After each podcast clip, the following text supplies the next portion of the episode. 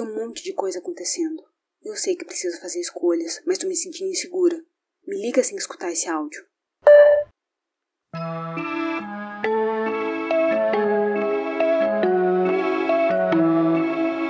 Olá, meu nome é Marina Moreira e esse é o Relações Autênticas.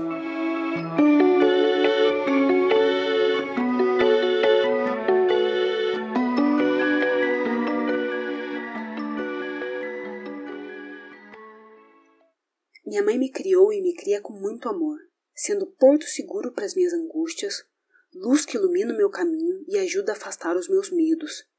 E um dos maiores ensinamentos que ela me permite experienciar todos os dias é a liberdade.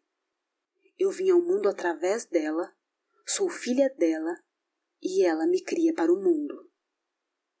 Ao longo da minha construção como indivíduo, convivi com pessoas e famílias muito diversas e foi fora de casa que eu aprendi o que superproteção significava. Convivi com famílias de amigos que o ir e vir era restringido aos seus filhos, mesmo que curtas distâncias, como voltar para casa depois das aulas extracurriculares no período da tarde, um pai que levava todos os dias sua menina para o colégio de manhã, mas não estava lá para ver o que ela fazia na volta para casa sozinha. Uma mãe que, mesmo inconscientemente, queria controlar as escolhas da filha. Se o namoro vigente era bom ou não para ela, se a escolha da cidade para seguir a vida era apropriada, e aos poucos eu vi a sanidade mental da minha amiga ser abalada e a sua voz silenciada. Também já escutei história de tutor que diz: Você só sai de casa grávida ou morta. Quando as histórias envolvem a criação dentro de um contexto religioso dogmático, não tem resultados melhores uma filha que não consegue aprofundar sua conexão com os pais, porque na profundidade está a orientação sexual. Mas como chegar nesse nível se a religião não aceita?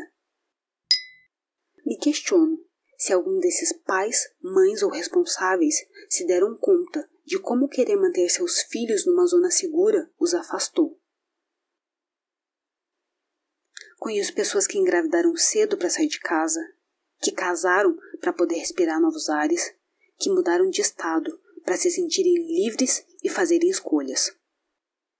Eu me entendo como pessoa criada num contexto de muito amor e para o mundo. Que sei que minha mãe apoiará minhas escolhas, mesmo quando ela enxergar riscos no caminho e temer por mim. E dessa posição que me encontro, quando olho para o resultado das relações superprotetoras, vejo pessoas lutando para aprenderem a fazer escolhas de maneira saudável, correndo atrás da liberdade enquanto se afastam de entes queridos por entenderem que suas vozes são silenciadas nesses contextos. Se pergunte: quão livre um ser humano consegue ser enquanto foge do seu contexto familiar? Talvez essa seja uma pergunta muito complexa. Deixe-me fazê-la de outra forma. Você acredita que uma pessoa encontra plenitude enquanto parte dela não se sente ouvida pelos pais? Somos seres sociais e o nosso primeiro núcleo social é a família. Lá residem os nossos primeiros aprendizados, valores que vemos sendo colocados em prática ou não, comportamentos que se gravam na nossa memória e na nossa essência, e sem que precisemos racionalizar, reproduzimos.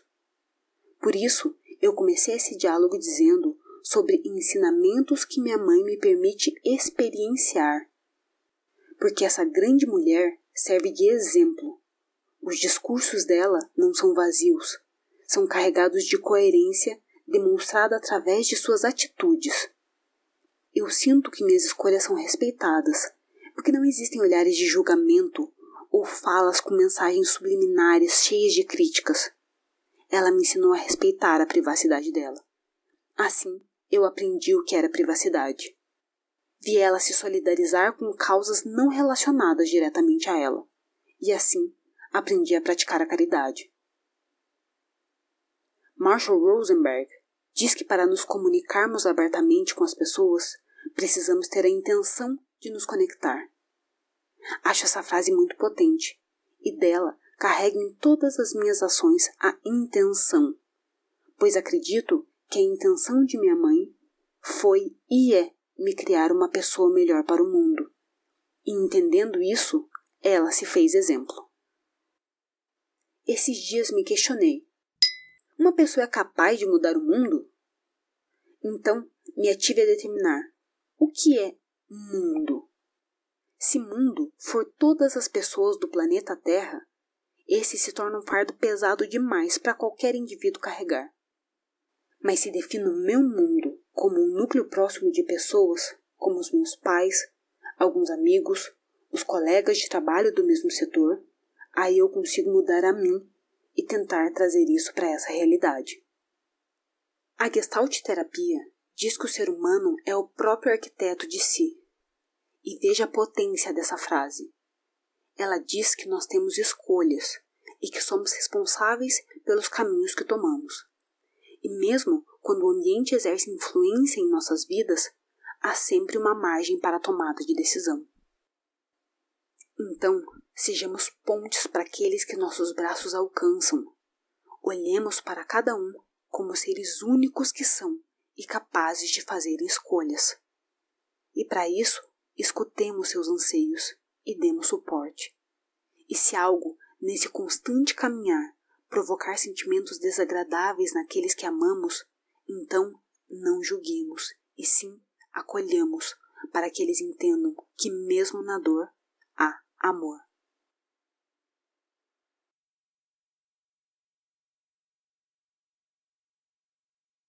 Esse é o Relações Autênticas um espaço seguro para falar sobre como a comunicação é importante na construção dos relacionamentos saudáveis. Obrigada por ter me acompanhado.